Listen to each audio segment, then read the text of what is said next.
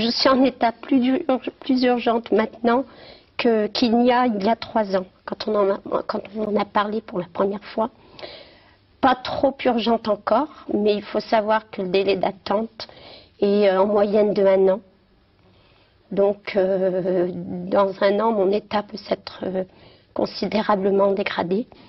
Et je n'ai pas envie, si je peux éviter, d'être dans un état désespéré, sur un lit avec un respirateur artificiel à attendre un, greffon qui ne vient pas. De ne voir vraiment que la mort au bout. L'extrait que tu viens d'entendre, c'est, extrait d'une émission de Mireille Dumas qui date de mars 1995, dans laquelle euh, ma mère a participé. Et c'est la, dernière trace que j'ai d'elle. Elle raconte comment elle vit avec sa maladie, la mucoviscidose, et comment elle est dans l'attente d'être greffée du cœur et des poumons pour espérer enfin pouvoir faire les projets dont elle rêve. Elle est morte six mois après l'émission, dans l'attente d'un greffon qui n'est jamais arrivé. Dans un monde où la question de la mort est souvent taboue, où vivre un deuil signifie encore être jugé, provoquer de la gêne, de l'incompréhension, quand ce n'est pas de la pitié, la grande question est celle-ci. Comment des orphelins comme nous, qui avons vécu très tôt la mort d'un parent, qui ne voulons pas porter ce poids sur nos épaules toute notre vie, ni qu'il impacte nos relations actuelles. Comment nous pouvons y donner un sens nouveau, construire des relations plus profondes, et surtout, comment nous reprenons le pouvoir sur nos vies? Mon nom est Johan, et bienvenue chez les orphelins résilients. Alors merci de me rejoindre dans ce nouvel épisode du podcast des orphelins résilients.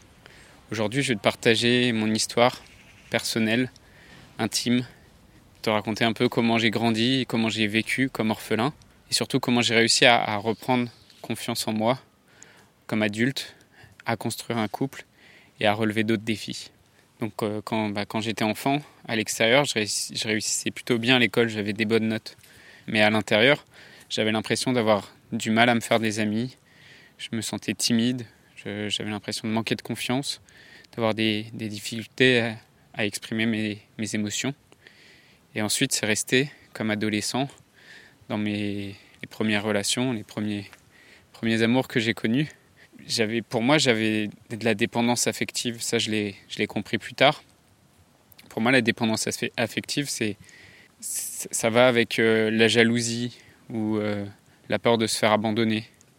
Pour moi, c'est le fait de pas avoir suffisamment confiance en soi et donc de faire dépendre ses émotions des actes de quelqu'un d'autre, et généralement bah, c'est son conjoint, c'est sa, copine ou son compagnon. D'ailleurs, je me souviens que la première rupture que j'ai vécue, j'étais euh, au lycée, j'étais en classe de seconde, et euh, j'ai dit, euh, j'ai dit à cette fille que j'avais l'impression de perdre une nouvelle fois ma mère, que cette rupture c'était un peu comme un nouveau deuil. Et c'était sincère en fait. À l'époque, c'est vraiment quelque chose que j'ai ressenti comme euh, un nouvel abandon, euh, que en fait on m'avait donné de l'amour pendant, pendant quelques mois et puis tout à coup on me l'avait retiré.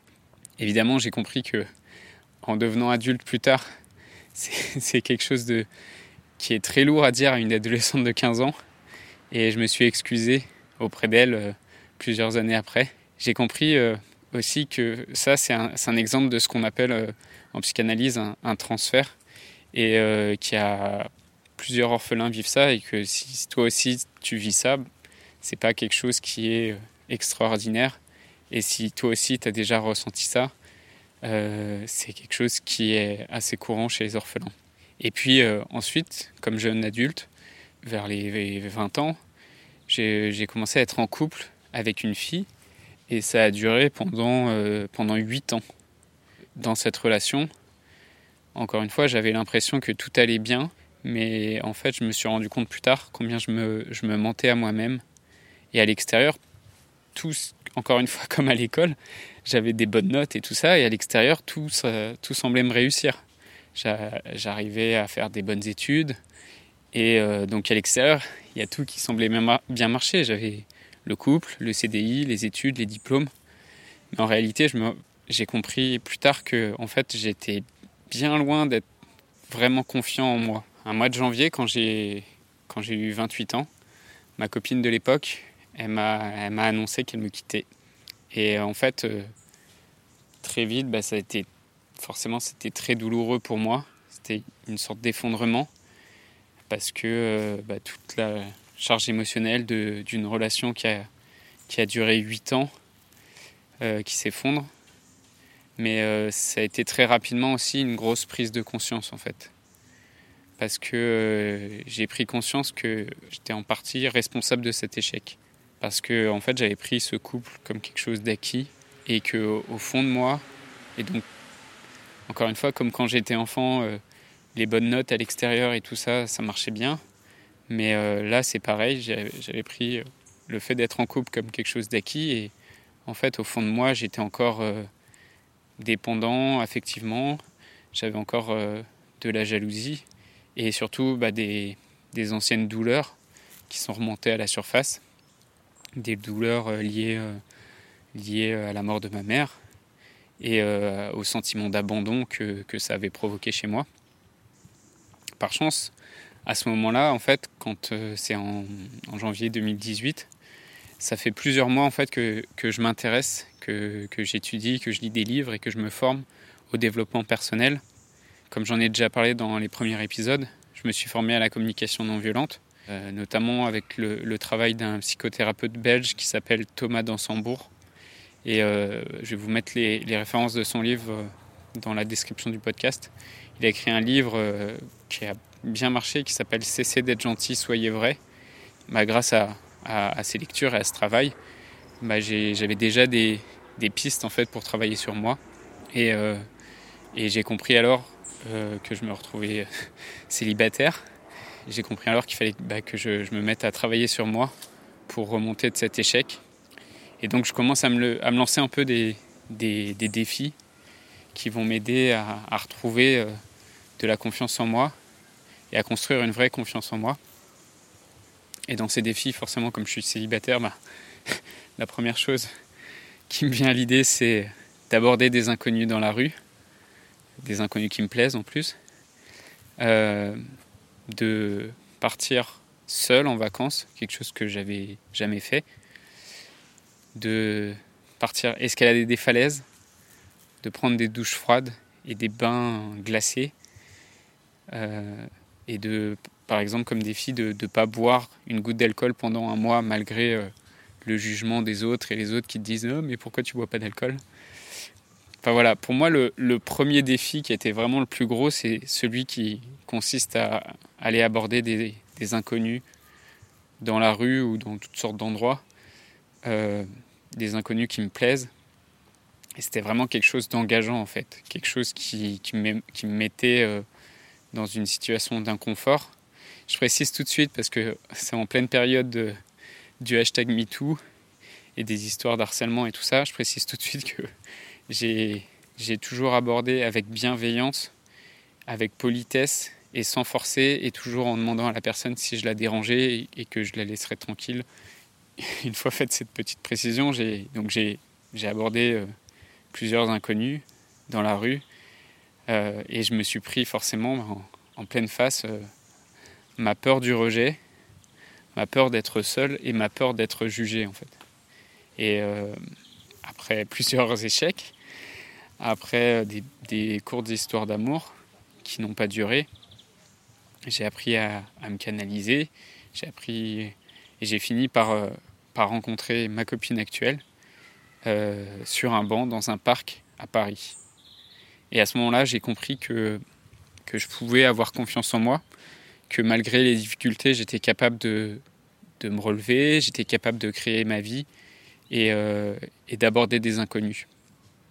Bien sûr, ça, c'était que le début de mon aventure de couple, mais j'ai été capable donc de rencontrer ma compagne actuelle dans la rue, de construire le couple qui me correspondait, de partir seul et aimer aussi passer du temps seul euh, en vacances ou dans toutes sortes de situations sans avoir forcément besoin d'avoir quelqu'un d'autre avec moi pour aller bien et d'accomplir des choses euh, que j'aurais jamais pu cru pouvoir faire, comme euh, bah, escalader des falaises de plus de 150 mètres, me baigner dans un lac en Pologne le jour de Noël, euh, voler tout seul en parapente. Tout ça, c'est des choses que je pense j'aurais pas été capable de faire. Mais le plus important, en fait, c'est pas ce que j'ai créé comme réussite à l'extérieur, mais c'est la, vraie confiance intérieure que j'ai réussi à construire. Et c'est pas juste une, une confiance qui est basée sur des critères extérieurs comme le fait d'être en couple, le fait d'avoir un emploi validé en CDI, un salaire, et de cocher euh, toutes les cases qu'on pense avoir à cocher quand on doit construire une vie d'adulte. Mais c'est vraiment euh, pouvoir euh, créer pour soi et être fier de soi-même sans attendre aucun jugement des autres en fait. Voilà, je t'ai résumé un peu comment ça s'est passé pour moi cette aventure d'orphelin jusqu'à aujourd'hui. Et toi, c'est quoi ton histoire comme orphelin? Est-ce que dans cette histoire, tu as eu, dans le deuil que tu as vécu de ton père, de ta mère ou de tes deux parents, est-ce que ce, deuil, ça a eu aussi des, conséquences sur tes relations amoureuses, sur ta vie de couple ou sur euh, bah, le fait que tu sois célibataire aujourd'hui? Est-ce que c'est quelque chose qui te pose problème? C'est quoi les, les rêves et défis que tu aimerais relever? Viens nous en parler sur le groupe Facebook des orphelins résilients parce que là tu trouveras des orphelins déterminés et qui, aiment se challenger. Je voudrais te remercier d'avoir écouté cet épisode et j'espère sincèrement que ce que je t'ai partagé aujourd'hui t'a aidé. Si ça t'a aidé, alors assure-toi de le partager avec quelqu'un d'autre qui en a besoin. J'ai créé récemment un groupe Facebook qui rassemble des orphelins ayant pour mission de partager leur expérience et de s'entraider. Ce groupe s'appelle Orphelins Résilients et l'accès est gratuit. Tu peux retrouver tous les détails pour rejoindre le groupe dans la description du podcast. Orphelins Résilients, c'est une communauté d'orphelins entreprenants, audacieux, ayant réellement envie de faire une différence dans leurs relations auprès de leurs proches et avoir une vie de couple inspirante. Dans ce groupe, tu retrouveras des interviews d'experts et d'artistes, des questions-réponses, des lives et des méditations, et surtout un groupe d'orphelins motivés, courageux et bienveillants. Donc je t'invite à rejoindre le groupe dès maintenant, c'est l'endroit dans lequel je partage le plus de contenu en ce moment. Le podcast Orphelin Résilient, c'est un nouvel épisode tous les jours du lundi au vendredi à 8h. Merci encore pour ton écoute. Je te laisse découvrir le sujet du prochain épisode. À très vite. Dans le prochain épisode, on parlera de la plus grosse difficulté que rencontrent les orphelins.